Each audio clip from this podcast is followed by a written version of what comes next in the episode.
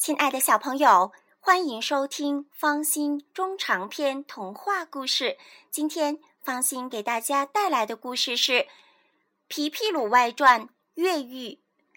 牢房里已经关了好多不愿意当势利眼的人。皮皮鲁的房间里有三个小女孩，她们一见皮皮鲁进来，挺热情的，又是让他喝水，又是让他坐下休息。皮皮鲁想起自己过去爱欺负女同学，感到很不好意思。他见他们和自己一样，都是两只眼睛，心里舒服极了。皮皮鲁讨厌那只势利眼。你叫什么名字？一个小女孩问。皮皮鲁，你们呢？我叫甜甜，她叫娃娃，她叫默默。你们好。皮皮鲁头一次问女孩好。你好，甜甜、娃娃和默默一起说。皮皮鲁心里暗暗发誓，今后再也不欺负女孩子了。你真好，娃娃对皮皮鲁说。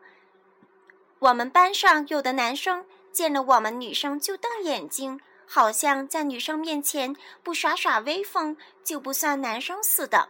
哼，这也是势利眼，只不过没长三只眼罢了。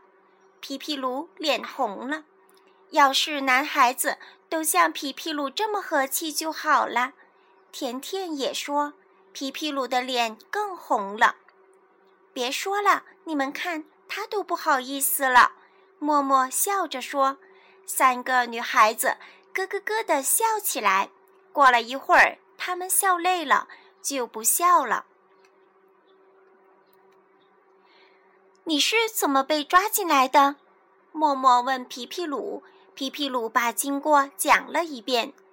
那个拍拍是便衣警察，坏透了。我们也是被他抓进来的。他抓一个人，国王就给他升一级。甜甜愤愤不平地说：“我们应该想办法逃出去。”皮皮鲁说：“我们逃了几次都没成功。”默默伤心地说。看着门上的铁栏杆，皮皮鲁想出了一个好办法。有办法了，他小声告诉三个伙伴：“好是好，可你多受罪呀！”娃娃不忍心了。没关系，我身体好。皮皮鲁拍拍胸脯。皮皮鲁要把自己饿瘦了，然后从铁栏杆的缝里钻出去，偷来看守的钥匙，打开牢门。一天过去了，皮皮鲁没吃饭；两天过去了，皮皮鲁还没吃。他饿得两眼直冒火星，但他咬牙坚持着，只差一点就能钻出去了。皮皮鲁三天没吃饭，他的身子瘦成了一条。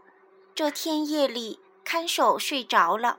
皮皮鲁从铁栏杆里钻出去，从看守兜里偷的钥匙，把所有的牢门都打开了。当他打开最后一扇牢门之后，饿得昏过去了。亲爱的小朋友，今天的故事讲完了，再见。